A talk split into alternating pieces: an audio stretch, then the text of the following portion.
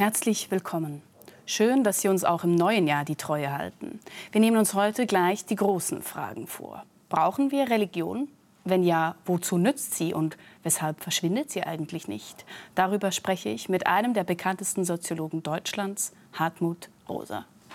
Schön, dass Sie hier sind, Herr Rosa. Ich freue mich sehr. Ich habe hier einen Brotteig mitgenommen. Ihr Vater ähm, ist ja Bäcker und Sie haben mal gesagt, dass man eigentlich an einem Brotteig ganz gut Ihre Resonanztheorie erklären kann. Können Sie uns das mal demonstrieren oder zumindest erklären? Ja, das war vielleicht eine etwas mutige Idee, aber es, ist, äh, es ist wirklich interessant, ähm, wenn mein Vater vom, vom, äh, eigentlich vom Teig sprach, also der hat dann auch zu Hause immer mal gebacken Brot oder andere Sachen, da hatte ich immer das Gefühl, dass es irgendwie, dass es mit einem lebendigen Gegenüber zu tun hat. War also fast so, als wäre der Teig selber ein, ein Subjekt, weil er hat dann immer gesagt, äh, du musst ihn genau beobachten, du musst ihm Zeit geben, äh, du musst ihn in Ruhe lassen.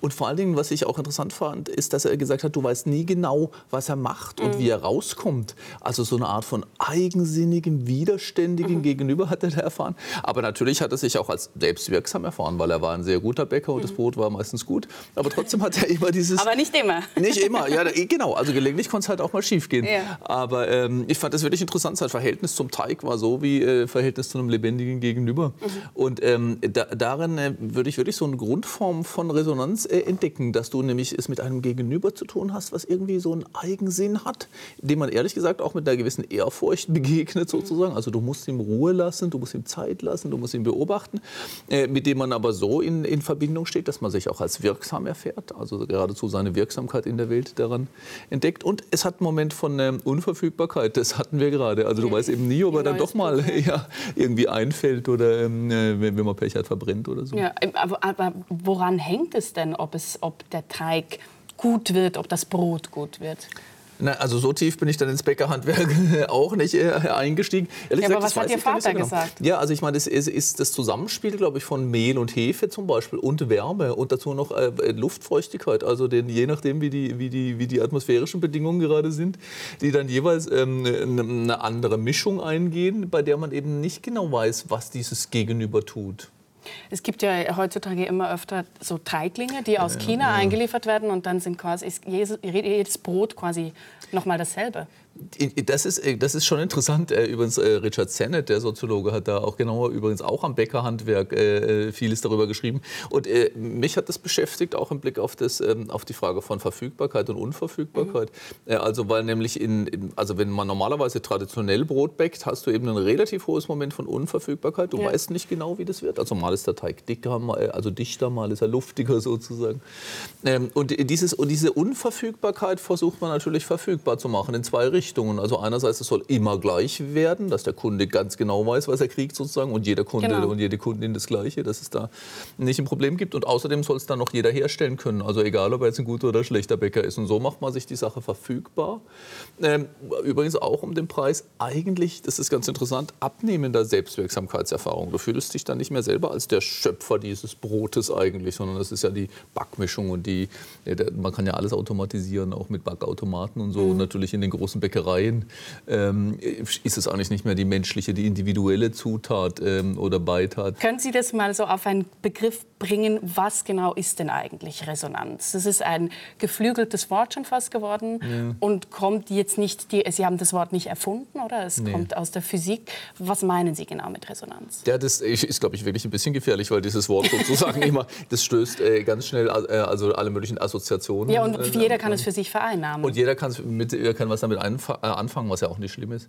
Aber ähm, es ist mir trotzdem wichtig, also als Soziologe und Sozialwissenschaftler, das genau zu definieren. Mhm. Und da ist mir äh, zunächst wichtig, dass es nicht eine subjektive Befindlichkeit ist. Also Resonanz ist nicht ein emotionaler Zustand oder so oder ein Gefühl, sondern es ist eine Form der Beziehung zwischen zwei ähm, Objekten oder zwei Subjekten oder auch Subjekt und Objekt. Und das kann man tatsächlich aus der Physik irgendwie ganz gut übernehmen, wenn man zum Beispiel zwei Stimmgabeln hat, wobei Stimmgabeln nicht, nicht das optimale ähm, äh, Anschauungsbeispiel sind, weil die nur in einer Frequenz schwingen. Mhm. Also es geht mir darum, dass sozusagen zwei Dinge oder zwei Menschen oder Mensch und Ding miteinander in eine Beziehung treten, die vier Elemente hat. Und die müssen erfüllt sein, damit man von Resonanz im, im, in einem starken äh, Sinne sprechen kann. Und diese vier Momente sind erstens etwas, äh, also das Gegenüber berührt mich oder bewegt mich, mir liegt etwas dran. Man kann es auch mit dem Begriff des intrinsischen Interesses beschreiben. Mhm. Ich habe da wirklich eine Interesse, was dazu führt, dass ich auch das Gefühl habe, das Ding da sagt mir was. Also genau genommen würde ich, wenn wir jetzt nochmal auf den Teig zurückkommen,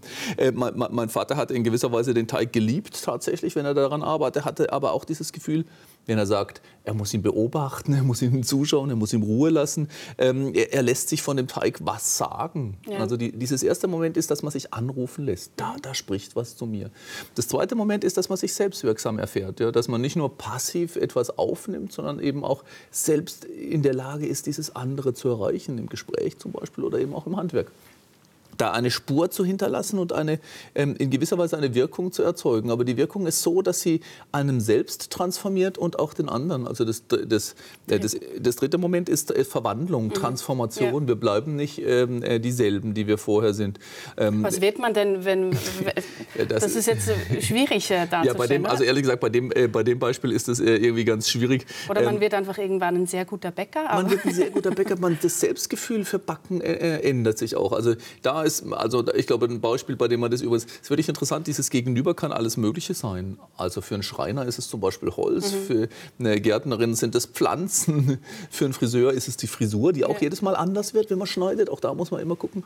Und jetzt für unser einer, die wir Texte schreiben, da kann man das sehr schön sehen. Also ich arbeite mich einem Text ab, der im Prinzip so eine ähnliche Funktion wie der Teig hat, weil der Text sagt immer was anderes, als mir eigentlich vorschwebt. Und trotzdem erfahre ich mich auch als Gestalter des Texts, also ja. als wirksam. Und wenn ich fertig bin mit einem Buch zum Beispiel, dann habe ich, ähm, dann denke ich anders über die Sache, als ich vorher darüber mhm. gedacht habe. Mhm. Äh, bei einem, also bei jedem einzelnen Brot wäre das vermutlich ein bisschen äh, äh, zu viel verlangt. Aber jetzt waren wir beim dritten Punkt, die Transformation, und dann mhm. der vierte Punkt. Sie haben gesagt, vier Momente. Ja, der vierte ist dieses Moment der Unverfügbarkeit. Das heißt, du kannst Resonanz. Also dann sind wir wieder hier bei Ihrem. Bei dem Kleinen, ja, ja. wo ich dann einfach einen Aspekt noch mal ganz genau durchdenken wollte, weil mir der wirklich wichtig ist. Unverfügbarkeit heißt, du hast, mit einem, du hast es mit einem Gegenüber zu tun, das sich immer auch ein bisschen entzieht, das widerspenstig bleibt und mhm. eigensinnig. Das ist, äh, glaube ich, die zentrale Idee von Resonanz und von Unverfügbarkeit, dass das andere anders bleibt, dass ich es nicht vollständig unter Kontrolle habe. Eine Sache, die wir komplett unter Kontrolle haben und beherrschen, die spricht nicht mehr zu uns. Zu der haben wir eigentlich eine tote Beziehung. Ja. Also ähm, äh, das ist bei einer Landschaft so, wo man sagt, ach, das kenne ich schon zum Beispiel. Ja. wobei ich glaube, das ist dann immer ein Fehler, weil eine Landschaft immer mehr zu sagen hat oder eine, eine Gegend. Aber auch zum Beispiel ein Musikstück, ach, das kenne ich schon. Ja. Dann ist es tot. Nur wenn ich das Gefühl habe, da ist noch was, was ich noch nicht erschlossen habe. Kann, ja. ja. Und darüber haben Sie ja das Buch geschrieben. Heißt das, es ist der wichtigste Teil in, der, in, in dieser, diesen vier Schritten? Oder weswegen haben Sie genau das noch zusätzlich ausgeführt? Ich, ich, glaube, es ist zum einen irgendwie der rätselhafteste Teil, weil das wirklich schwierig ist, dieses Konzept äh, von Unverfügbarkeit genau zu verstehen. Ich habe dann auch äh, festgestellt, man kann es gar nicht so genau beschreiben, weil, ähm, weil, äh, weil es verschiedene, also ich kann nur mit einer Sache in Resonanz treten, die mir einerseits verfügbar ist, im Sinne von, ich muss Zugang zu haben. Ja. Ich kann nicht mit einem Buch in Resonanz treten, wenn ich es nicht habe oder wenn ich es nicht lesen kann oder so. Es muss mir also irgendwie verfügbar sein, aber gleichzeitig muss daran etwas unverfügbar sein. Okay. Also zum Beispiel, das kann äh, bei irgendeinem Buch, wo Leute sagen, da in Dostoevsky, da ist was, mhm. oder in der Bibel ist für viele so, oder, oder im Kapital von Marx. Das kann so eine Resonanzquelle werden, aber immer so lange, wie da man das Gefühl hat, ich bin damit noch nicht fertig, da, mhm. da ist irgendwas. Aber ähm, Unverfügbarkeit ist mir einfach auch deshalb wichtig, weil es meiner Ansicht nach das Moment einer Resonanzbeziehung ist, mit dem wir in der modernen Gesellschaft immer in Konflikt kommen, weil Moderne daraufhin angelegt ist, erstens alles verfügbar zu machen. Wir hatten es eingangs bei der Brotmaschine. Ja. Ich, ich, will sicher sein, dass da ein gutes Brot rauskommt. Und ähm, dann ist es auch so, dass wir in, so lautet ja meine soziologische Einsicht, schon seit vor dem Resonanzbuch habe ich ein Beschleunigungsbuch geschrieben. Genau dass diese Gesellschaft sich permanent äh, nur durch Steigerung erhalten kann, also mhm. alles auf Steigerung anlegt, auf Optimierung, auf genaue Berechenbarkeit und Beherrschbarkeit. Und diese Idee des Optimi oder dieser Zwang zu optimieren, zu berechnen, zu beherrschen, kommt immer in, äh, in, einen, in einen Gegensatz, in eine Spannung zu dieser Idee zu, zu, dem Moment der Unverfügbarkeit. Das finde ich eben der, einen ganz interessanten Punkt. Also irgendwie sagen Sie, es ist etwas Grundmenschliches, vielleicht sogar die Essenz des menschlichen Daseins, mhm. diese Resonanz. Trotzdem, wie Sie das jetzt beschreiben, ähm, wird es immer resonanzfeindlicher durch die Verfügbarmachung, so wie ich sie verstehe. Das ist eine ja. total vertrackte Situation. Ja. Ja, ich, ja, das ist vielleicht auch eine ganz interessante Situation, weil ich glaube, es ist wirklich äh, dieses beides. Ich äh, muss an der Stelle immer ein bisschen vorsichtig sein, weil, ähm, weil ich nicht sagen will, die Gesellschaft per se wird, was weiß ich, oder die Moderne mhm. wird immer resonanzfeindlicher. Sondern? Also, ja, weil ich will nicht sagen, dass es früher wesentlich resonanzfreundlicher gewesen ist. Das hätte ich Sie eben fragen wollen, ja.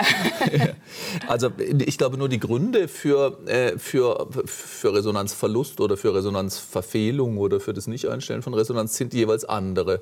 Und da stellt man fest, in vergangenen Jahrhunderten, sogar noch Jahrzehnten, hatte das viel mit äh, entweder direkt repressiven oder mit ähm, äh, äh, traditionalistisch verengenden Momenten zu tun. Also wenn man sich zum Beispiel das Geschlechterverhältnis anschaut, dann stellt man eben fest, dass, äh, dass äh, zum Beispiel Frauen in ganz vielen Hinsichten nicht, äh, nicht möglich war, eine eigene Stimme zu entwickeln, überhaupt ihre Resonanzkanäle zu finden sozusagen, weil sie eben das tun mussten, was der Mann wollte oder was die Gesellschaft wollte. Oder Homosexualität zum Beispiel mhm. konnte nicht gelebt werden. Deshalb würde ich jetzt nicht sagen, wir werden immer resonanzfeindlicher. Also der Sinn für Resonanzbeziehungen, auch im Elter-Kind-Verhältnis, im Naturverhältnis, der wächst äh, oder ist, hat auch zugenommen, Resonanzsensibilitäten ja. auch.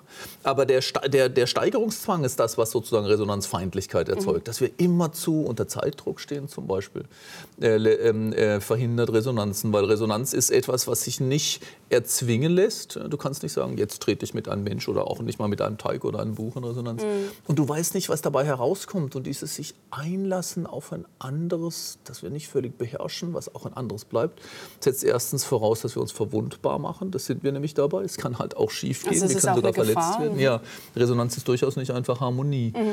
Und vor allen Dingen ist das Ergebnis nicht genau vorhersagbar. Mhm. Ich, ich, glaube, da liegt wirklich die Geburt des Neuen. Und ähm, das ist halt riskant in einer Gesellschaft, in der du permanent liefern musst, ja, wo du immer gemessen wirst an Outputs, an Parametern und Zahlen. Mhm. Und da, liegt, da gibt es diese Spannung.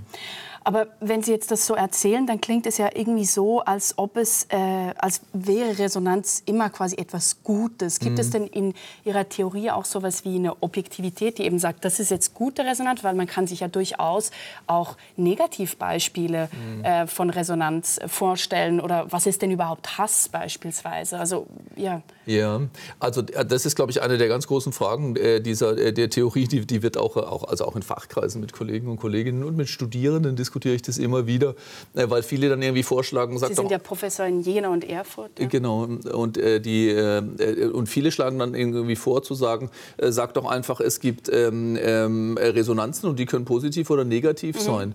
Und äh, mir ist es insofern auch wichtig, weil ich ja nicht sage oder weil, weil, weil es eben nicht so ist, dass Resonanz einfach Harmonie oder Einklang ist. Resonanz kann wirklich darin bestehen, äh, dass man massiv irritiert wird und dann vielleicht auch leidenschaftlich dagegen angeht. Also, also es, es besteht auch in Disharmonie, oder? Ja, absolut. Okay. Also, die, weil, also es ist ein falscher Gegensatz zu denken, man hat Resonanz auf der einen Seite und mhm. Dissonanz auf der anderen. Mhm. Weil äh, das Gegenteil von Dissonanz ist Konsonanz. Mhm. Und Resonanz sozusagen umfasst beides und setzt es in ein Verhältnis. Mhm. Und äh, meine Idee ist jetzt zu sagen, also reine Konsonanz ist nicht wirklich Resonanz, weil wenn, wenn ich nur eines höre, weil alles gleich klingt, kann ich nicht mit einem anderen in Berührung und Beziehung treten. Da ich, dann höre ich nicht ein anderes, das mich anspricht und ich höre dann auch meine eigene Stimme nicht mehr. Deshalb ist reine Konsonanz äh, nicht Resonanz. Aber reine Dissonanz ist es auch nicht, weil Sie gerade Hass ansprechen. Ich finde, in einem Gespräch kann man das sehr gut sehen. Äh, da können zwei äh, Dialogpartnerinnen sich durchaus ähm, ähm, massiv widersprechen und manchmal auch mit drastischen Worten, dass ich sage, das ist totaler Unsinn, was Sie da sagen. Da bin ich immer noch in Resonanzbeziehung zu Ihnen, weil ich mich berühren lasse von dem, was mhm. Sie sagen, weil ich versuche, eine Antwort zu geben, sodass wir uns gemeinsam auf ein drittes hinbewegen. Aber das heißt, Hass ist schon auch ein Resonanzverhältnis? Nein, in, in meiner Diktion nicht. Also ich, ich, beschreibe Hass als Repulsionsphänomen, ja. also Abstoßung. Mhm. Und man sieht wirklich die Differenz, gerade in einem Streitgespräch. Mhm. Ja, solange ich noch versuche, mit Ihnen zu reden, mhm. sind wir in Resonanz, wenn auch im Streit. Und wenn das ich sage, ist noch nicht Hass. Genau, genau. und in dem Moment, wo ich sage, ach, Sie sind doch eine Idiotin ja. oder so, ja, da sieht man, mit, man merkt auch nicht. richtig die Schließung. Ja. aber, äh, aber wenn sowas passiert, dann merkt man, wie man sich verschließt. Da will ich mich gerade nicht mehr berühren lassen. Und da erreiche ich Sie auch nicht mehr sozusagen intern oder intrinsisch, sondern, sondern nur noch durch Gewalt. Ich will Sie dann dazu zu bringen, entweder das zu sagen, was ich äh, sage, oder ich will sie loswerden. Und dieser Umschlagpunkt ist mir ganz wichtig. Mhm. Und ähm, natürlich ist nicht so, dass wir immer in Resonanzen stehen. Es gibt andere Weltbeziehungen, Indifferenzbeziehungen. Das ist, wenn ich, wenn ich nicht mehr in der Lage bin, Anteil zu nehmen, wenn mir alles gleichgültig ist, in Depression ja, oder Entfremdung ja, ja, oder Burnout. Genau, genau. Oder es gibt Repulsionsbeziehungen, die halt auf, auf Schließung anlegen, auf Feindlichkeit, auf Kampf. Mhm. Kommen wir zum, zum Thema auch von der Anmoderation. Jetzt, es geht Ihnen ja auch um eine gelungene Weltbeziehung. Ja. Und weshalb schaffen wir es denn nicht, diese ähm, genau herzustellen? Also was hindert uns daran, das haben Sie auch gesagt, das mhm. ist diese Beschleunigung, oder? Ja, also ich, ja, es ist, ja, also das ist sozusagen ein ganzes Syndrom äh, der Moderne, von dem ich wirklich glaube, äh, Beschleunigung spielt eine wesentliche Rolle, aber eben auch das, was ich als Steigerungszwang beschreibe, das ist das, ein Strukturmoment moderner Gesellschaften. Die, die können sich nur durch Steigerung in ihrer Struktur erhalten. Mhm. Das fällt einem am, äh, am ehesten natürlich in der Wirtschaft auf. Hm, man kann da die alte marxistische Formel verwenden, Geld, Ware, Geld, Strich. Das heißt, Geld kommt nur in Bewegung, wirtschaftliche Aktivität wird nur ähm, in Gang gesetzt, wenn es eine Aussicht auf Gewinn, Rendite, Profit mhm. gibt. Und deshalb muss dieses Spiel immer zu im Gang gehalten werden. Und es geht aber nicht nur um Wirtschaft. Also wenn die Wirtschaft in der Schweiz nicht wächst oder in Deutschland, in Europa, in der Welt, äh, dann verlieren wir Arbeitsplätze und dann schließen Firmen. Mhm. Aber, sondern das hat dann äh, Konsequenzen auf alle anderen Lebensbereiche. Dann äh, können wir das Renten, die Renten nicht mehr bezahlen, das Gesundheitssystem gerät in Schwierigkeiten, das Bildungssystem. Äh, genau genommen sieht man dann wirklich, an Griechenland konnte man das gerade sehr gut sehen, wie es eine drastische Auseinanderentwicklung gibt, weil du brauchst dann eigentlich mehr Geld, um Infrastrukturmaßnahmen ja. zum Beispiel zu tätigen und Innovation wieder in Gang zu setzen. Aber der Staat hat weniger, äh, weil die Einnahmen nicht, äh, nicht kommen, wenn die Wirtschaft nicht wächst. Ähm, also diese, dieser Steigerungszwang, den fühlen wir als Einzelne, als Subjekte ganz äh, stark als Beschleunigungszwang. Also aber wenn, wenn ich jetzt sage, es geht Ihnen um, ein, eine gelungene Weltbeziehung, mhm ähm, und Sie das so skizzieren, dann was bedeutet es denn überhaupt, ein, ein gutes, gelingendes Leben zu führen? Ja, Jetzt genau. genau. in diesen Strukturen drin. Ja, das ist, das ist irgendwie, also das ist das, an dem ich mich immer so abarbeite, was ich auch versuche zu tun, weil jetzt habe ich erstmal nur die Strukturen beschrieben, das ja. sind auf Steigerung angelegt, aber wie kommt es bei uns an? Ja. Und äh, da glaube ich auf zwei Weisen. Also das eine ist wirklich der Beschleunigungszwang. Ja? Wir, wir müssen innovieren, wir müssen beschleunigen, wir müssen wachsen und das können wir nur tun, indem wir mehr herstellen, mehr verteilen, mehr konsumieren. Äh, und äh, das führt zunächst mal dazu, dass die To-Do-Liste explodiert. Wir sind fast immer unter Zeitdruck und äh, das ist fast flächendeckend so. Also Menschen in modernen westlichen Gesellschaften oder in Gesellschaften west, westlichen Typs äh, klagen immer mehr über Zeitnot und es ist interessant zu gucken, wieso, weil die To-Do-Liste explodiert eigentlich. Also es gibt immer mehr Dinge, von denen mhm. wir das Gefühl haben, ich muss sie unbedingt tun. Und wenn ich keine Zeit habe, kann ich mich nicht auf Resonanz einlassen. Also dann, äh, dann, äh, dann äh, muss ich schnell sein. Also wenn ich das, das Flugzeug erreichen muss, darf ich nicht mit Ihnen, nicht mit dem Sonnenuntergang, nicht mit der Katze in Resonanz treten. Das ist das eine. Das andere ist aber einfach auch, was damit einhergeht, ist ein, eine, eine Orientierung, eine Welthaltung, die auf Vergrößerung von Weltreichweite hin angelegt ist. Das heißt, ich will immer mehr erreichbar haben, zum Beispiel, weil ich es mir leisten kann, den Flug dahin, die, die Kur dort oder so etwas. Äh, dann aber auch ähm, äh, äh, zum Beispiel technisch erreichen und anderweitig, also Welt verfügbar machen. Und dieses Berechnen und Beherrschen ist eine Welthaltung, die nicht auf Resonanz hin angelegt ist. Aber was wäre dann die Antwort? Da muss man einfach aussteigen. Das ist eben auch nicht. Sie sagen ja zum Beispiel einfach Wellness ist ja auch nicht die Antwort. Also quasi Kein die Totalentschleunigung. Ja, das versuchen wir. Also wir versuchen das immer. Also ich glaube, was wir machen ist, wir operieren in unserem Alltag, in, im, im Beruf, in der Schule, im Studium, in, in, in der Pflege, überall eigentlich, äh, in, eigentlich in dem, was ich stumme Weltbeziehungen nenne oder verdinglichte Weltbeziehungen, wo wir einfach liefern müssen, mhm. wo wir an Quoten gemessen werden oder an Leistungen, an Parametern, die wir zu steigern versuchen. Und äh, da ist eigentlich kein Platz für Resonanzen. Ja, da wird zielstrebig instrumentell Welt bearbeitet. Ich spreche sogar von einem aggressiven Weltverhältnis. Ja. Also ich muss das tun, ich muss jenes lösen, ich muss das kaufen, ich muss dem antworten. Und dann versuchen wir kleine Oasen zu schaffen, die sprichwörtlichen Wellness-Oasen. Aber dann eben auch Freitagabend ins Konzert gehen oder samstags in die Natur oder sonntags in den Gottesdienst. Und da wollen wir ganz eigentlich rezeptiv werden, mich wirklich berühren lassen oder die Seele baumeln lassen. Und diese dieses Umschalten, dieser Umschlag funktioniert nicht. Ja, man mhm. kann Resonanz nicht auf Knopfdruck herstellen und sagen, freitags um 8 im Konzert, da äh, nehme ich eine ganz andere Welthaltung an. Aber inwiefern erkennen Sie sich selbst in diesen Beschreibungen? Jetzt, Sie haben ja das quasi selber auch bemerkt, aber Sie bemerken es auch an sich selber. Also können Sie ja. selber aus dem austreten? Also zunächst mal, ich will nicht, ich, ich bin Soziologe, ich versuche zu verstehen, wie wir leben und auch wo möglicherweise Probleme Aber ja auch anhand von sich selbst. Genau, also genau, deshalb will ich sagen, ich will nicht Ratgeber sein, der anderen Leuten sagt, was sie tun müssen, weil ich selbst schon Aber das ist ja frustrierend. Ich habe mir das gedacht, ich lese die Dinge, ich stimme ihnen zu, aber dann haben sie mir keine Antwort, wie ich damit umgehen Ja, so ist das, das gehört zur Unverfügbarkeit. aber also was ich sagen will, ich, ich, ich Geben Sie uns einen Tipp. Ja, aber ich, ich nehme mich wirklich auch als Anschauungsbeispiel dafür, um zu sehen, wo die Probleme herkommen. Also mhm. natürlich bin ich gehetzt häufig und in ja. Zeiten und bis dahin, dass ich viel zu schnell rede, was, man, was dann manchmal ein Problem wird. Ähm, und auch natürlich kenne ich das auch. Ich versuche das dann. Ähm, ich habe verschiedene, kann man Hobbys nennen. Ich würde aber wirklich sagen Weltbeziehungen, die mir ganz wichtig sind. Musik hören, in die Sterne gucken, mache ich mhm. sehr gerne. Übrigens auch Schweizer Berge sind für mich eine ganz, mhm. ganz große Resonanz. Sie sind ja im Schwarzwaldgebiet aufgewachsen. Ja, im südlichen Hochschwarzwald immer mit dem Blick auf den, mit dem Panorama der mhm. Berge sozusagen. Aber hat das, um da kurz nachzufragen, hat das auch Ihr Denken beeinflusst? Also kommt glaube, das auch ja. daher? Ich, ich glaube schon. Also weil viele von den Sachen, also ich glaube vieles von dem, was ich tue, ist eigentlich eine nachträgliche Reflexion auf das, was, also was ich erlebt habe und wie ich geworden bin. Und ich bin äh, Je länger ich darüber nachdenke, umso mehr fällt mir auf, dass ich wirklich schon als, als Kind, ich war total vernarrt in die Berge. Also mhm. wir sind immer sonntags wirklich in die, in die Berge gefahren, Berner Oberland häufig. Und irgendwie bin ich damit sozusagen unsterblich in Liebe gefallen, die bis heute anhält. Weil ich bin schon als, ich bin als 15-Jähriger, wo du eigentlich denkst, so was macht da einen eigentlich nicht. Ganz weit gegangen, weil es da einen super schönen Aussichtsberg gab, wo man die, äh, die ganze ähm, äh, Kette vom Mont Blanc bis äh, in die Bayerischen Alpen sogar sehen konnte. Und so diese Wahrnehmung, dass da ein lebendiges, sowas wie ein atmendes Gegenüber ist, das war so ähnlich, das ist mir eben erst aufgefallen, als ich die Resonanztheorie geschrieben habe. Dieses lebendige, atmende Gegenüber, das sich jeden Tag anders präsentiert. Das ist ja bei den Alpen wirklich auch mhm. so. Ja, jeden Tag sehen die anders aus. Und, und da ist mir was wirklich Interessantes aufgefallen. Man kann irgendwie sagen, ah, die Berge kann ich schon, habe ich schon hundertmal gesehen oder so. Und da finde ich dann, das ist dann eigentlich eher eine unglückliche Weltbeziehung. Ja? Also Glück erfahre ich so lange, wie ich das Gefühl habe, die sind immer anders. Ja? Die, die präsentieren sich jeden Tag als ein anderes mhm. Gegenüber. Mhm. Und das ist dieses Moment der Unverfügbarkeit, ähm, das zu erhalten mir wichtig. Aber heißt das, dass äh, Sie sind auf die Resonanztheorie gekommen, quasi als ein als eine Antwort auf eine Resonanzerfahrung oder wie sind Sie nee. darauf gekommen? Nee, eigentlich, auf, ich würde eher sagen, auf, vielleicht auf eine Resonanzkrise. Aber okay. nee, eigentlich war es so, ich wollte wirklich, ich hatte in dem Beschleunigungsbuch schon geschrieben, dass ich glaube, dass Soziologie eigentlich immer ausgeht von der Frage nach dem gelingenden Leben, weil ja. sie dann nämlich fragt sozusagen, was hindert uns daran oder wo gehen Dinge möglicherweise schief. Und dann hatte ich ähm, äh, äh, die Beschleunigungsanalyse geliefert und auch gesagt, irgendwie für dieser Dauerzwang, schnell zu sein, zu einer eigentlich zu einer Störung in der Weltbeziehung. Und deshalb brauchen wir eine Soziologie des guten Lebens.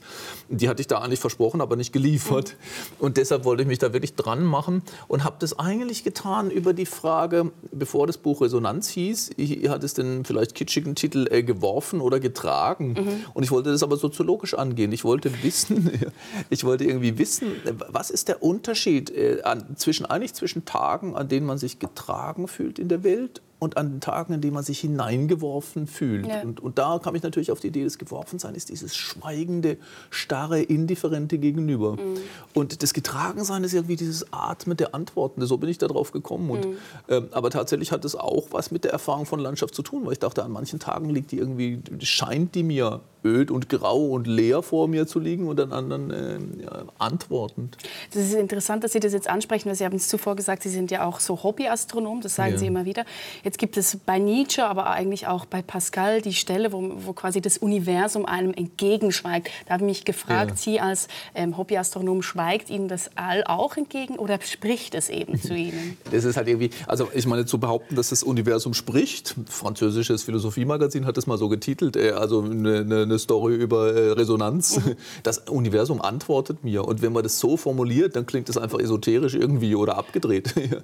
das ist eh ein Vorwurf, den, dem Sie sich immer wieder auch stellen ja. müssen, weil, es, weil Ihre Resonanztheorie eben so offen ist, wie wir es ja zu Beginn auch gesagt ja, haben. Ja, ich finde, es interessiert mich eigentlich auch. Also ich will mit der Resonanztheorie ein bisschen erklären, wie so esoterische Theorien auch, oder Thesen auch so eine Kraft mhm. entfalten da, auf, darauf kommen wir. Ja, ja, auf Menschen. Und ähm, diese Frage mit dem Universum, ich fand übrigens, also genau, Nietzsche, Pascal, alle möglichen äh, anderen Autoren, auch Camus zum genau. Beispiel, machen ganz stark diese Erfahrung, die wir ja auch machen. Ich glaube, dass wir wirklich beide Erfahrungen, also die, die der Geworfenheit, ausgesetzt in der Wüste oder bei Nietzsche heißt es, der war ja auch wirklich ein großer Poet, heißt es irgendwie, so wie ein Stern hinausgeschleudert wird in ja. die öden, eisigen Weiten des Weltenraumes. Diese Erfahrung kennen wir irgendwie auch, das Isoliertsein, des Abgeschnittenseins. Und dann hat man irgendwie das Gefühl, in Beziehung, also die Gegenerfahrung ist die des in Beziehung stehens mit einem atmenden Universum. Und ich würde sagen, ich hatte irgend, und ich glaube, das haben eigentlich die allermeisten Menschen. Also man kann vielleicht phasenweise das eine oder andere vergessen, man kann es auch verdrängen mhm. oder verleugnen. Aber eigentlich glaube ich, dass eben beide Erfahrungen existenzielle Grunderfahrungen sind. Ja, die eine hängt vielleicht mit der Sterblichkeit zusammen, das schweigende, indifferente, erbarmungslose, feindliche Universum. Und das zu leugnen und zu sagen, nein, das Universum spricht und liebt, gibt, ist ein Problem. Aber eben die andere Erfahrung zu leugnen, ist auch ein Problem. Wir kennen auch dieses Aufgehoben und Bezogensein. Und eigentlich dreht sich das Resonanzbuch und die Philosophie seither genau um, diese, um dieses Spannungsverhältnis. Mhm. Um das geht es mir jetzt auch genau, nämlich ähm, eine Möglichkeit, um eben auch diese diesen Entfremd äh, Entfremdungsprozess, den Sie jetzt ja auch mhm. beschrieben haben, entgegenzuwirken, das sehen Sie selber ja auch in der, in der Religion als eine mhm. Möglichkeit. Also welche Rolle kommt der Religion genau zu? Also, also eigentlich geht es tatsächlich um, um, die Stelle, die wir gerade hatten. Also ich äh, versuche ja irgendwie Resonanzbeziehungen auf verschiedenen Ebenen anzusiedeln und sage dann irgendwie, natürlich gibt es, das würde den allermeisten Menschen sowieso einleuchten, dass es Men der Resonanzbeziehungen zwischen Menschen gibt. Also in Liebesbeziehungen, in Freundschaftsbeziehungen, auch in Eltern-Kind-Beziehungen. Die stellen wir uns eigentlich als Resonanzbeziehungen vor und nicht irgendwie als instrumentelle oder Nutzenverhältnisse. Ja. Dann hatten wir es ja schon mit dem Teig äh, wo ich nämlich, äh, ich nenne das diagonale oder materiale Resonanzachsen, weil äh, Resonanz ist auch ein leibliches Phänomen. Wir sind leibliche Wesen, die in eine materielle Umwelt gestellt sind. Und die Dinge, mit denen wir es zu tun haben, auch ein Tisch, ob der aus Holz oder Stein oder Beton oder Plastik ist, das ist eine, eine andere Form der Beziehung. Und deshalb glaube ich, ähm, es gibt auch sowas wie materiale Resonanzachsen. Und dann gibt es etwas, äh, was äh, mich schon auch fasziniert. Und ich nenne das existenziale oder vertikale Resonanzachsen. Und da geht es tatsächlich tatsächlich um die Beziehung von Menschen zu ihrer Existenz in, im Ganzen oder zur letzten Wirklichkeit, äh, kann man vielleicht sagen. Und diese letzte Wirklichkeit, äh, dafür verwenden Menschen unterschiedliche Begriffe oder verwenden wir heute unterschiedliche Begriffe. Manche würden sagen, ich bin irgendwie in die Natur hineingestellt oder in die Welt oder in das Universum oder in das Leben. Mhm. Ne, jeder hat irgendwie einen Sinn dafür, was das Leben ist oder die Natur ist oder die Welt ist. Und äh, da glaube ich eben genau, es gibt diesen Doppelaspekt. Ich kann die Welt als scheußlich, feindlich, widerständig oder leer, kalt wahrnehmen oder als antwortend und sprechend. Und Religion hat meiner Ansicht nach die Funktion und den Sinn, dass sie uns diese, diese Seite eines antwortenden Universums fast buchstäblich erfahren lässt. Ja, ihre Praktiken, Gebet, Abendmahl, Lieder zum Beispiel, zielen darauf ab, die, die, die Seite des Getragenseins erfahrbar zu machen, erspürbar zu machen und auch denkbar werden zu lassen. Mhm. Und das ist, glaube ich, eine ganz große äh, Kraft der Religion. Deshalb ist sie auch weithin äh, wirksam. Das muss nicht unbedingt religiös sein, das kann auch über Naturerfahrungen oder Kunsterfahrungen sein, aber Religion hat eben versucht, sozusagen genau diesem Sinn einer vertikalen Resonanzbeziehung Ausdruck zu verleihen und praktische Formen zu geben. Mhm. Wir gehen das auch schrittweise noch durch. Jetzt möchte ich zuerst mal verstehen, Sie sagen, das ist ähm, in ein Ver äh, Antwortverhältnis treten mit dem mhm. Universum. Aber ist denn Gott nicht das Unverfügbare? Inwiefern ist er ja. eben zugänglich? Naja, also, also das ist äh, sozusagen gerade der Punkt, dass, eben, äh, dass, äh, dass wir eigentlich nur mit etwas Unverfügbarem in Resonanz treten können. Also so, wenn ich es komplett verfüge, ein Ding, dann trete ich damit nicht in Resonanz.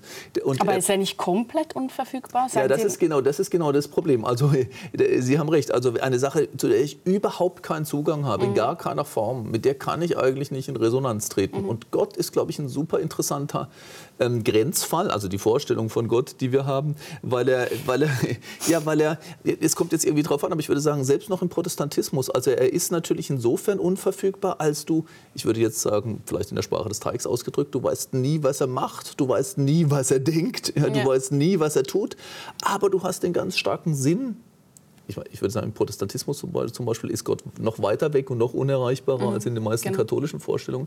Aber selbst für Protestanten oder äh, Protestantinnen ist die Idee, dass er mich gemeint hat. Ja, du hast mich bei, äh, äh, du, äh, ich habe dich bei deinem Namen gerufen, du bist mein, ist so ein Urakt, der sagt, auch wenn ich ihn nicht hören kann, auch wenn ich ihn nicht sehen kann. Ja, fremd wie dein Name sind mir deine Wege, heißt es in einem protestantischen Kirchenlied. Ja, hier habe ich das Kirchengesangsbuch dabei, weil Sie darüber immer, immer zitieren.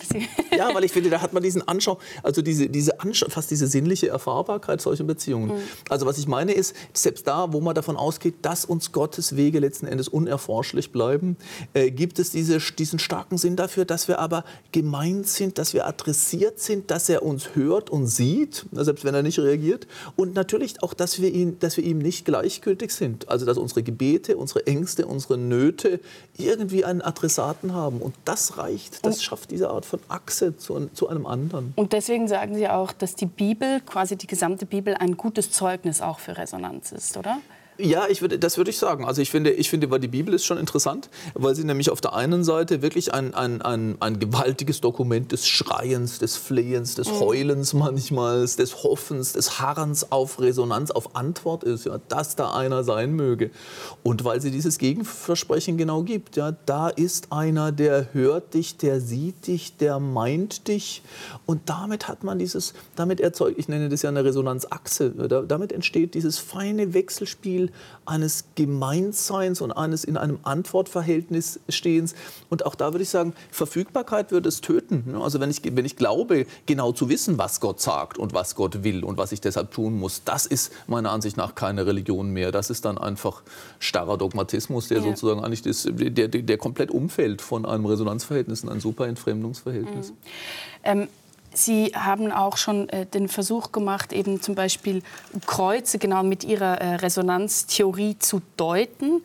Ähm, man fragt sich natürlich mit all dem, was Sie jetzt auch gesagt haben, wenn jetzt Gott irgendwie, ähm, wir wissen nicht, ist er überhaupt komplett unverfügbar, ist er irgendwie, äh, wie stark unverfügbar ist er, dann stellt sich natürlich auch die Frage, eben antwortet er wirklich und was ist denn Beten überhaupt genau? Und äh, ja, vielleicht wollen Sie das äh, ähm, erklären, was da also ich dachte, genau die Verhältnisse sind. Was mich wirklich fasziniert hat, war eigentlich die Funktion auch von Ritualen, mhm. weil es ist irgendwie interessant, man kann irgendwie sagen, Rituale sind immer das Gleiche, total tot. Ja. Also das andere erscheint dann nicht auf, auf Variationen der Oberfläche, aber die Idee eines Rituals ist ja, dass sie uns mit einem anderen in Beziehung bringt in irgendeiner Form. Und Abendmahl ist in gewisser Weise mein, mein paradigmatisches äh, ähm, äh, Ritual, mein, mein Lieblingsbeispiel, weil man da wirklich sieht, wie der Idee nach für den Gläubigen oder die Gläubige alle drei Resonanzachsen zugleich aktiviert werden geradezu. Also durch die, der Brot und Wein werden ja richtig aufgeladen. Also die Idee ist, da, da, also äh, besonders im katholischen, aber im Prinzip über die Symbolik auch im protestantischen genau. Raum, durch die Einnahme des Brotes zum Beispiel oder das Trinken des Weines wird die transformative Kraft in gewisser Weise spürbar mhm. oder konzeptualisierbar. Also diagonale materiale Resonanzachsen. Dann wird, ähm, so, so versuche ich den Querbalken äh, zu erklären, Kommunion hergestellt zwischen den Glauben Glaubenden, die Gemeinschaft der Glaubenden, geben sich manchmal die Hand zum Beispiel um den Altar. Und es zieht aber auch äh, das ein, was ich eine vertikale Resonanzachse äh, nenne, nämlich die, die Verbindung zwischen meinem Innersten und dem, was Karl Jaspers das Umgreifende nennt. Und äh, äh darauf bin ich irgendwie gekommen, weil ich mir überlegt habe, also ich habe keine Ahnung, was Theologen dazu sagen. Ich glaube, sie sind nicht besonders glücklich über diese Art äh, der Kreuzinterpretation. Aber was ich schon interessant finde, ist ähm, äh, die Frage, wo man sich eigentlich hinwendet, wenn man betet. Mhm. Ja, dazu muss man nicht gläubig sein. Ich versuche das als Soziologe zu analysieren. Ähm, aber Sie sind ja evangelisch, das ist ja... Ja, ja aber in, ja, ich bin evangelisch, ja, ich spiele wahnsinnig gerne die Kirchenorgel, mhm. aber ich habe sozusagen, meine Eltern hatten schon angefangen, in allen möglichen Glaubensrichtungen ja. zu äh, wildern und ich, und ich bin fasziniert, ja, ich bin wirklich fasziniert darüber, dass die, die christliche Religion Religion und auch die, also der evangelische Gottesdienst die, diese, diese, diese Praktiken hat sozusagen, mhm. die in den vertikalen Resonanzen erzeugen. Aber die Idee, also die Frage war, ob der Betende eigentlich nach innen oder nach außen gerichtet mhm. ist. Und da ist mir aufgefallen, wenn man betet, wendet man sich nach innen und nach außen zugleich. Ist, man kann es nicht beantworten, ob das jetzt eine Innenwendung oder eine Außenwendung ist. Und da spürt man praktisch diese Achse geradezu. Und diese Achse ist eben nicht eine des Verfügbarmachens. Also wenn ich das jetzt richtig mache, dann kriege ich das Auto, das ich mir gewünscht habe oder die gute Note oder die Gesundheit. sondern die Unverfügbarkeit bleibt schon erhalten, aber es stellt es, äh, aber es, äh, es ähm, äh, erweckt diesen Beziehungssinn, religere, also zurück, ja. äh, rückbinden. Also eine Möglichkeit der Übersetzung von Religion, ja. genau. Ähm, jetzt haben Sie es schon angesprochen, eben viel Potenzial für Resonanz bieten ja auch eben Rituale, Weihrauch oder polyphone Gesänge, wie sie etwa in der katholischen, aber eben auch orthodoxen Tradition bekannt sind. Wir haben hier ein Beispiel von einem ähm, serbisch-orthodoxen Gottesdienst.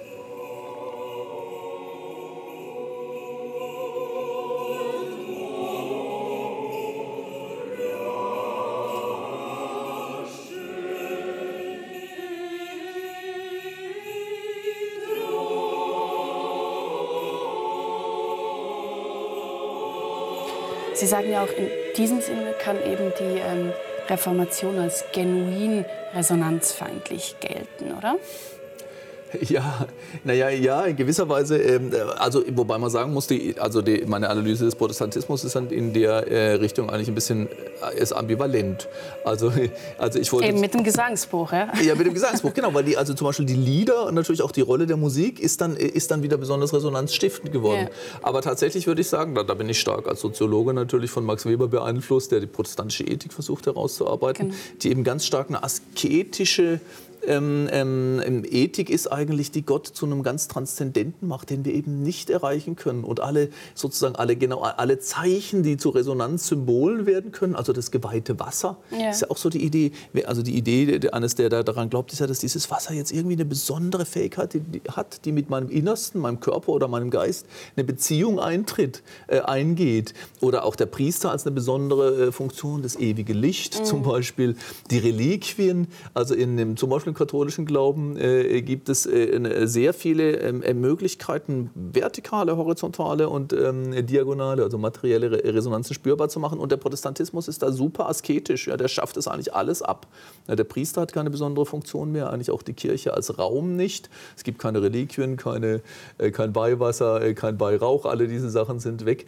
Äh, aber und übrigens, und übrigens die Resonanzfeindlichkeit bezieht sich natürlich auch bis dahin, dass Nächstenliebe nicht mehr als besonders, eigentlich nicht mehr als besonders gut, sondern als problematisch gilt, ja, weil man so noch die Schwächen der anderen äh, dabei mit unterstützt und vor allen Dingen auch das Selbstverhältnis nicht resonant sein soll. Du sollst nicht auf deinen Körper hören und auf deine inneren Stimmungen eingehen und so, sondern eigentlich eisenhart mit dir und anderen sein. Deshalb würde ich erstmal sagen, da ist eine genuine Resonanzfeindlichkeit. Ja. Aber dann, hat, dann ist sozusagen, ich, würde, ich will fast sagen, andere Resonanzachsen aufgegangen. Also zum Beispiel die Kunst gewinnt eine neue Funktion, einen Stellenwert als eine Form der Stiftung so eine Achse und vielleicht auch das Naturverhältnis bei Schleiermacher und anderen. Entsteht dann auch noch mal eine theologisch äh, übrigens da entsteht schon fast so was wie eine Protoresonanztheorie. Also bei Schleiermacher eigentlich ganz ganz klar ein Verhältnis zum Universum als eines das wir sozusagen empfinden müssen und auf das wir dann auch reagieren. Deshalb äh, äh glaube ich dass die äh, Prozesse da unterschiedlich sind. Mhm.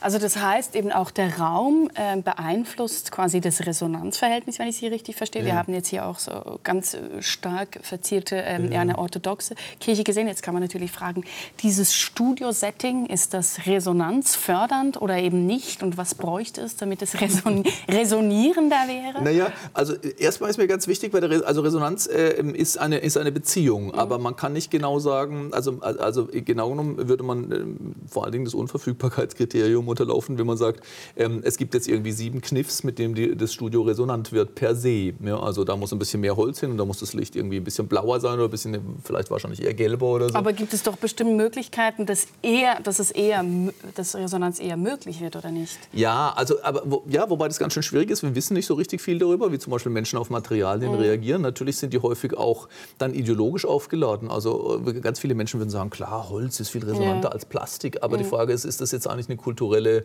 Übereinkunft und vielleicht ökologisches Wissen oder ist es wirkliche Erfahrung? Aber man empfindet es ja vermutlich trotzdem so, oder? Ja, genau. Äh, aber wie gesagt, wir wissen nicht so richtig viel darüber. Aber es ja. ist schon interessant. Also Holz hat tatsächlich eine andere Textur und interagiert auch anders ähm, mit, äh, mit, mit den Händen zum Beispiel und mit dem Körper. Also ich will nicht sagen, dass es, äh, also, äh, also Licht zum Beispiel und Settings spielen eine Rolle, aber auch jeweils, wie wir sozusagen drauf sind. Also was wir gerade gesehen haben, äh, diese ser serbisch-orthodoxe, glaube oder orthodoxe genau, Kirche. Ja. ja. Das kann natürlich auch super entfremdend sein, dass man sagt, oh, dieses Weihrauchzeug ist mir so zuwider, mhm. ja, und die, schon diese ikonografischen Darstellungen und diese männlich konnotierte Umgebung. Da, genau. da, das kann das totale Gegenteil von Resonanz sein. Ne? Deshalb hängt es nicht einfach nur am Raum oder an den Objekten, die da, da sind, sondern an der Beziehung, die dazu möglich mhm. ist. Dann wäre die Frage, oder empfindet man sowas wie dieses Setting als, als äh, förderlich? Also das ist sehr individuell zu deuten es ist letzten Endes, also ich würde sagen, es hat eine individuelle Seite, also je nachdem. Also kann ja sein, dass, dass mich jetzt das Kreuz stört oder der Teig oder so oder irgendetwas. Und natürlich sind Fernsehkameras im Hintergrund oder, oder auch, auch starkes Scheinwerferlicht normalerweise etwas, was eher schwieriger macht, um, um wirklich ähm, in, in, Resonanz zu kommen. Und natürlich kennen wir solche Sachen und es ist auch, also wo, wo es inzwischen eigentlich auch nachgewiesen ist, dass zum Beispiel Natur, also Pflanzen oder Grün oder so, äh, ähm, eine, eine, eine Umgebung sind, die tendenziell eher ein Resonanzverhältnis mhm. zur Welt und zur Natur mhm. ermöglichen. Ja, Pflanzen haben wir jetzt leider nicht, aber immerhin hier ja, etwas, ja. Das, das quasi ein quasi lebt. atmendes. genau. ähm, eben, Sie sagen auch, dass man ähm, Sie haben das jetzt auch schon angedeutet mit dem Beispiel, dass man ja auch die Erwartung haben muss, zum Beispiel mit einem Gebet oder Gedicht oder Musik eben auch in Resonanz treten zu können, ja. damit das überhaupt entsteht. Genau. Dann fragt man sich natürlich, was ist, ähm, was ist mit Menschen, die das überhaupt nicht das Empfinden dafür haben. Gibt es denn eine spezifische Disposition für das oder wie würden Sie das sagen? Also im Grunde glaube ich, dass Menschen von Natur aus schon als Kinder Resonanzwesen sind. Ja, wenn, man das, äh, wenn man sich das anschaut, das ist wirklich faszinierend. So kleine Kinder, also in der Entwicklungspsychologie. Beispiel an Ihnen ihr selbst, ja, oder? Sie sagen ja, Sie haben das als Kind schon gemerkt. Würde ich tatsächlich sagen, ja. ja. Also, also, ja, also eigentlich mit allen diesen, äh, also die, die, das, was für mich Resonanzachsen geworden sind, also Berge zum Beispiel, auch Sterne oder Musik also da, da, da, war ich sozusagen schon als Kind empfänglicher. Mhm. Das äh, sind irgendwie die entsprechenden Frequenzen, aber das ist ja auch nicht total ungewöhnlich. Gerade für Musik sind äh, sehr, sehr viele empfänglich. Also wir wissen, dass es ein kleiner Prozentsatz an Menschen gibt, für die es tatsächlich keinen Unterschied macht, ob sie da irgendwie Beethoven hören oder ACDC oder einen Staubsauger. Das mhm. ist ganz interessant. das ist eine interessante so Abfolge. Aber ja, das ist wirklich so. Also ich meine, aber das ist ganz wenig. Also die meisten Menschen sind irgendwie auf Musik äh, empfänglich. Aber welche dann? Also ob es dann eher zum Beispiel klassische ist oder äh, oder, oder, oder Hip-Hop oder, oder Rockmusik oder so. Mhm. Das, das entwickelt sich dann äh, natürlich im, im Laufe der Geschichte. Aber was ich meine ist, dass schon ganz kleine Kinder, bevor sie Sprachwesen sind oder bevor sie Vernunftwesen sind oder Wesen, die haben wollen, mhm. wollen sie in Resonanz treten. Ja, es gibt kein, man sieht übrigens wirklich, wie sie mit ihren Händen, mit ihren Füßen, mit allem, was sie haben, mit ihrer Stimme, mit ihren Augen, mit der Grimasse versuchen, in ein Antwortverhältnis zu treten. Und als Erwachsene können wir fast nicht anders, wenn wir uns über eine Wiege beugen, als da mitzumachen. Mhm. Also es fordert geradezu Kraft, das zu verweigern. Das zu beantworten wirklich dann. Ja, genau. Also das ja. machen wir fast, äh, fast äh, natürlich. Und übrigens stimmt es auch, dass wenn wir Sprachfähigkeit Denkfähigkeit und Vernunftfähigkeit verloren haben, als ähm, wenn wir zum Beispiel dement werden im Alter oder so, wir immer noch resonanzfähig sind oder Resonanz. Das bleibt bestehen. Das bleibt am allerlängsten erhalten. Deshalb denke ich, man kann es nur verschütten oder verlieren. Ne? Aber ne, und, und, und natürlich kann ich lernen, oder kann ich das erwerben? Und, da mag es auch gute Gründe dafür zu geben, zu sagen, Religion ist mir total zuwider. Ja? Also dieses ganze Pfaffentum, ich meine die ganzen Skandalgeschichten, die wir hatten yeah. oder so, vielleicht auch persönliche Erfahrungen und natürlich auch unsere, unsere, die kognitive Leistung. Man kann sagen, ich finde es einfach nicht plausibel. Ich würde sagen, dieser Konflikt hat, glaube ich, jeder. Ich meine, Weber sagt schon, man muss ein Opfer des Intellekts bringen. Finde ich übrigens ganz interessant. Also in meinem Verständnis von Religion liegt die große Stärke der Religion gerade nicht in der Sinnstiftung, weil ich finde das nicht plausibel, dass Eva Eva Adam, also die einen Apfel genommen hat und Adam gegeben hat und deshalb muss ich leiden. Also ich, da würde ich fast mit Weber gehen und sagen, so ein Gott kann mir gestohlen bleiben, der dann irgendwie sagt, weil Eva einmal den Apfel genommen hat, lässt er jetzt Milliarden von Menschen leiden. Also Aber da, welcher Gott kann Ihnen denn nicht gestohlen bleiben? Ja, ich sag's gleich. Ja, das finde ich eben, es ist nicht die kognitive Leistung. Also ich meine, ich könnte stundenlang so weitermachen. Also Gott verlangt von mir, dass ich meinem Nächsten vergebe, sozusagen, mhm. dass ich sogar meine Feinde liebe. Mhm. Aber er kann mir nie verzeihen, wenn ich nicht an ihn glaube, wo ich ihn schon nicht sehen kann. Also, das, also was ich sagen will, ist, es mag viele gute Gründe zu, geben, zu sagen, Religion ist das Letzte, damit will ich nichts zu tun mhm. haben. Ne? Aber, äh, aber Religion stiftet eben, und, und das ist, ich würde das nicht Opfer des Intellekts nennen, es stiftet diese Erfahrung, diesen, oder es weckt diesen ganz starken Sinn, dass da an der Wurzel meiner Existenz ein Antwortverhältnis ist. Dass es nicht das schweigende oder gleichgültige Universum ist.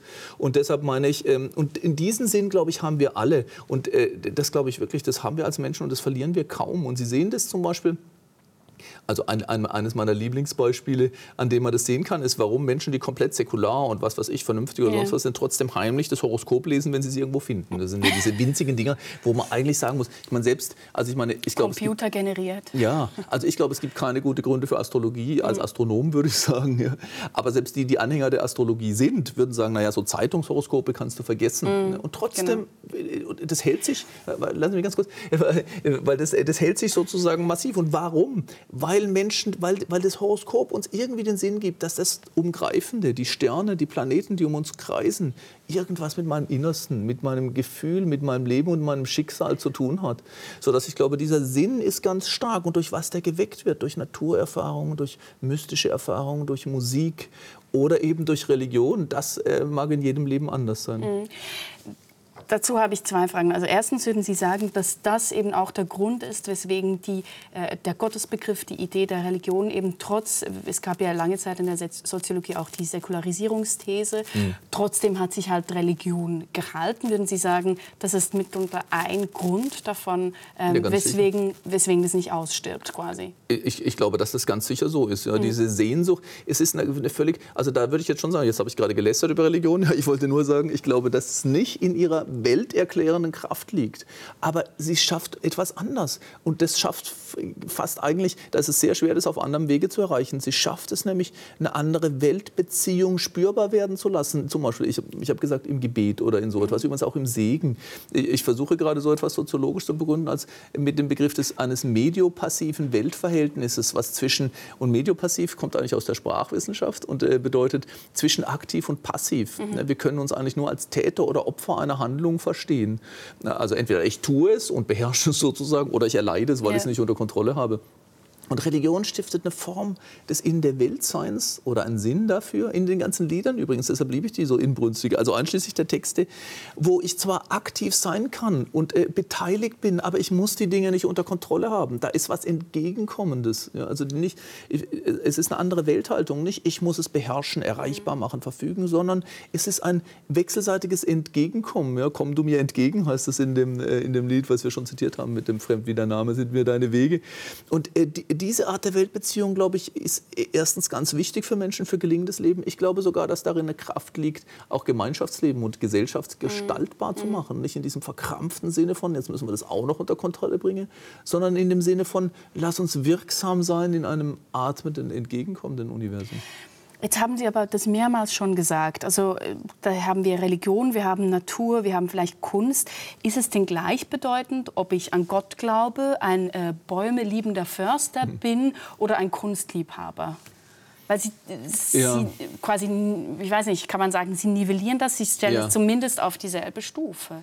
Also das ist tatsächlich, das ist eine Frage, die ich mir auch selber immer wieder stelle. Ich habe darauf noch keine hundertprozentige Antwort, weil, äh, ja, weil ich, ich, ich habe sie nicht. Also auf der einen Seite, es ist halt im, im kognitiven Bereich was anderes, natürlich. Ähm, und ich, also zunächst mal würde man sagen, also wo sie gleich sind, glaube ich, ist das nicht, wenn ich einzelne Bäume liebe oder so, aber in Naturerfahrungen, in intensiven Naturerfahrungen kann dieser Sinn entstehen eines Verbundenseins mhm. mit der Welt. Ähm, Übrigens in dem, äh, in dem kleinen äh, Filmausschnitt, den wir da gesehen haben, da sieht man ja auch, wie da auch gleichzeitig ein Sinn eigentlich für eine Art von historischer Zeitachse entsteht. Eine Verbundenheit mit der Vergangenheit, die auch in die Zukunft geht oder so. Und sowas kann ich in der Natur haben.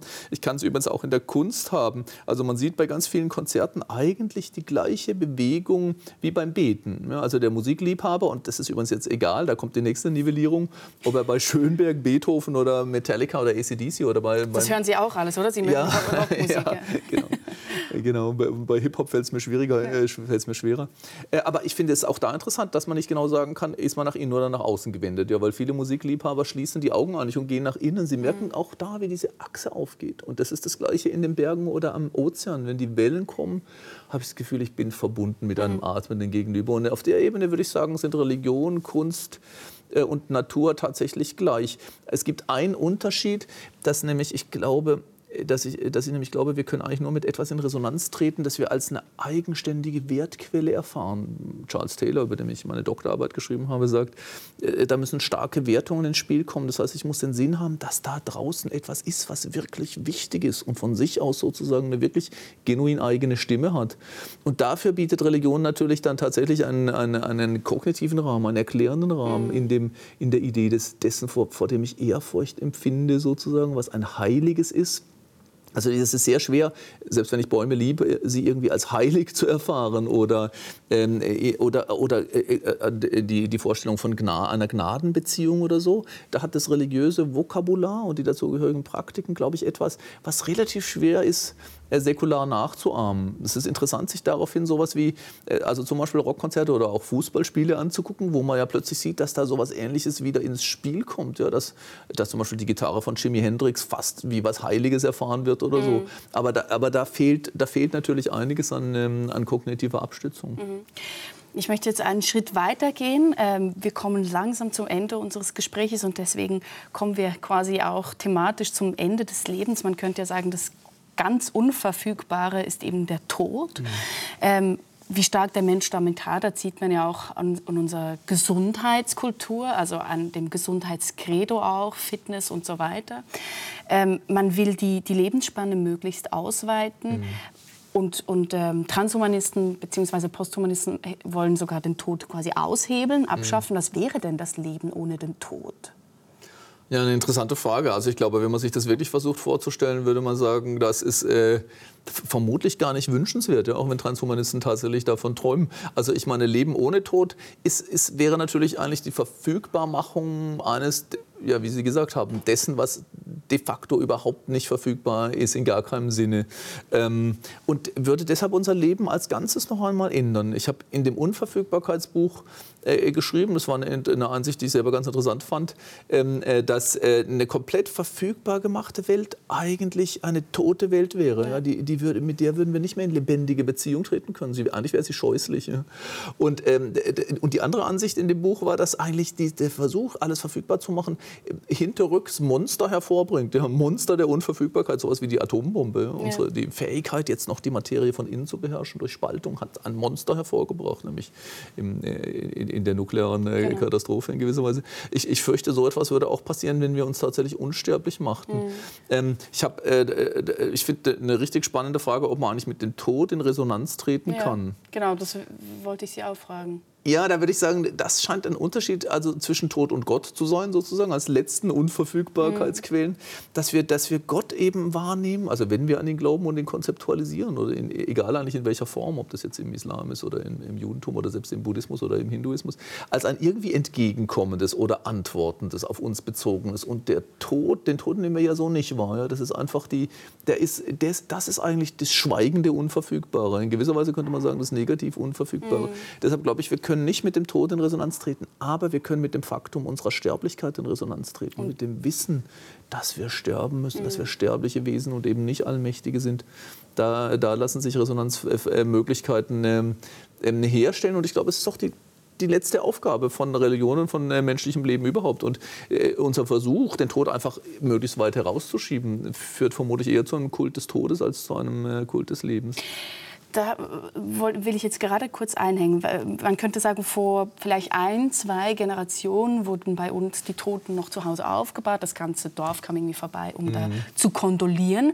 An anderen Orten, wie zum Beispiel in Indien, Varanasi, ist der Tod noch ganz präsent. Die mhm. Toten werden dort am, am Ufer ver, ver, verbrannt. Wir sehen hier einen Einspieler dazu. Mhm.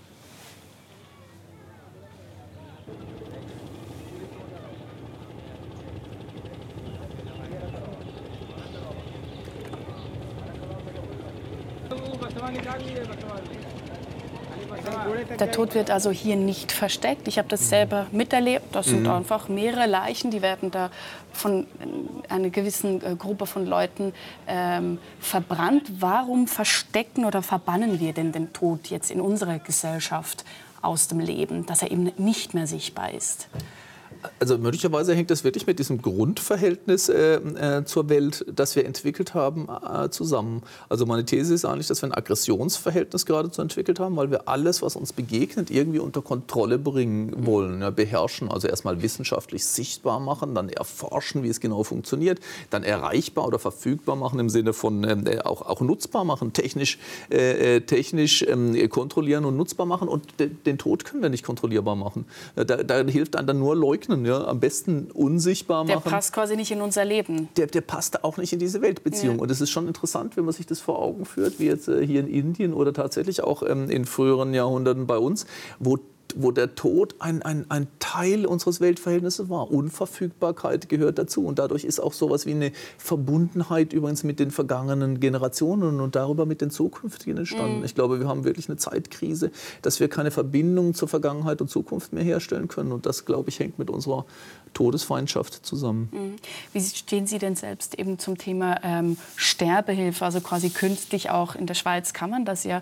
Ähm, es gibt auch einen sogenannten Sterbetourismus, wie man so ein bisschen mhm. unfreundlich ähm, das bezeichnet da versucht man doch den Tod genau verfügbar zu machen. Das, das würde ich wirklich sagen. Ich meine, man sieht auch das daran, dass der Tod äh, schafft es nicht mehr, unser Alltagsleben übrigens anzuhalten. Ja, wenn früher einer gestorben ist in der Familie, dann hielt es unsere Alltagszeit einfach an. Ja, bis der beerdigt war, ähm, äh, ging es nicht weiter. Und heute, wo wir heute mit Verbrennen und Urnengräbern zu tun haben, ja. da, da, schachern die Angehörigen darum, wann äh, Menschen sterben dürfen. Und natürlich ist es unser, unser Versuch, an Auto Autonomie zu bewahren, bis dahin, dass wir auch noch bestimmen wollen, wann und wie wir sterben. Mhm. Es ist mhm. verfügbar machen, ganz völlig klar.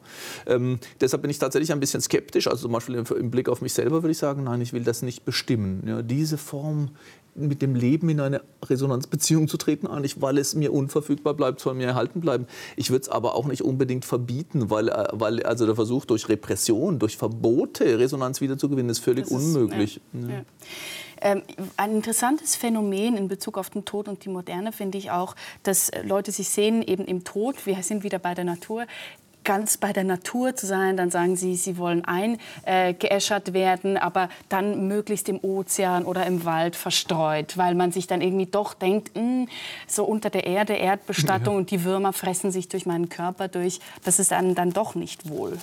Ja, das fand ich äh, tatsächlich ganz interessant, weil es ist, es ist wirklich so. Also wenn Menschen wirklich ganz naturnah sterben wollen, macht es eigentlich Sinn, sich beerdigen zu lassen, mhm. ja, wo man dann ganz langsam wieder eigentlich zu Humus wird ja, genau. für, für, für neues Leben, ja. wo man wirklich verbunden ist mit Natur. Aus, man ist aus Natur und man wird wieder zu Natur. Und ich glaube, unser Versuch, eigentlich, uns eigentlich dem zu entziehen, durch komplette Beherrschung, ist wirklich noch, noch in der Idee angelegt, sich verbrennen zu lassen, ja, eigentlich, also restlos äh, aufzulösen und damit eben nicht wieder zur Natur zu werden. Das ist unser Doppelverhältnis, was wir ja insbesondere auch gegenüber der Natur haben, indem wir, ich glaube, unsere gegenwärtige heutiges Naturverhältnis zerfällt auch da einerseits in eines äh, der Nutzung der Natur, Natur als Ressource. Extraktive Industrien reißen ja buchstäblich die Erde auf eigentlich und sorgen dafür einen Verbrauch, der sie äh, anheizt. Mhm. Und dann haben wir dieses Gegenmoment, wo ich mich vielleicht selber schuldig erklären muss, nämlich das Panorama, wo man die Natur nur genießt oder das Haustier, das man eben nicht industriell verarbeitet oder nutzt, sondern mit dem man nur eine Resonanzbeziehung Sie, hat. Sie sprechen auch immer wieder über Ihre Katze. Sie haben ja eine ja. Katze. Ja, ja. ja ich finde ich find das wirklich interessant, wie wir mit Tieren umgehen. Also auf der einen Seite lernen wir geradezu, dass man Tiere nicht in, mit ihnen nicht in Resonanz tritt in der Massentierhaltung, auch im Tierversuch mhm. übrigens, wo schon Kindern beigebracht wird, dass das Ausreißen einer, eines Beins einer Heuschrecke ein für die Wissenschaft notwendiger Akt ist oder so. Äh, und dann haben wir das Haustier, das überhaupt keinen Nutzen hat, sondern nur als Resonanzquelle dient. Übrigens auch, weil es unverfügbar ist. Mhm. Ja, selbst meine Katze schnurrt eben nicht immer und manchmal fetzt sie mir eine sozusagen. Und ich brauche diese Unverfügbarkeit äh, als, als, als ein Gegenüber. Aber trotzdem zerfällt damit ähm, Natur in Form von Tieren mhm. und auch in Form von, äh, von Kulissen. Und ich glaube, das, ist, das sieht man nochmal in dem äh, Todesverhältnis, weil wir wollen zwar naturnahe sein, mhm. aber nicht wirklich an dem arbeitenden und eben auch manchmal stinkenden und zerfallenden Naturprozess, mhm. sondern selbstbestimmt in ganz reinen genau. Weisen. Vielleicht machen wir dann mal noch eine Tiersendung mit Ihnen. Wir sind schon am Schluss. Ich habe eine letzte Frage an Sie. Ich habe Sie jetzt auch als sehr äh, voller Energie und Neugier und Denkkraft erlebt. Woher rührt denn Ihre Lebensfreude eigentlich? Das ist eine wirklich, das ist eine echt schwierige Frage. Ich weiß es und nicht. Das ist also, die Schlussfrage, umso schlimmer. also weil Tatsache ist, ich bin irgendwie sechs Wochen zu früh geboren und deshalb war ich ziemlich lange im Brutkasten und dann im Krankenhaus. Und wenn man sich mit Psychoanalytikern unterhält, ich habe noch nie eine Therapie gemacht, habe aber großes Interesse für solche Sachen. Die würden sagen, wow, schwierige Bedingungen am Anfang. Und die es eigentlich einem unwahrscheinlich machen, dass man wirklich in ein Resonanzverhältnis zum Universum zu stehen glaubt. Und deshalb, ich habe keine Ahnung, woher diese Differenz im menschlichen Leben kommt, aber ich würde schon sagen, dass, äh, dass ich tatsächlich äh, eigentlich eher, also bei der Frage geworfen oder getragen, eher eine, eine, eine Grundempfindung der Getragenheit habe. Aber ob die hormonell bedingt ist oder sonst wie, kann ich, kann ich Ihnen wirklich nicht beantworten. Es freut mich jedenfalls, dass es so ist. Ich danke Ihnen ganz herzlich für dieses Gespräch, Herr Rosa. Sehr gerne.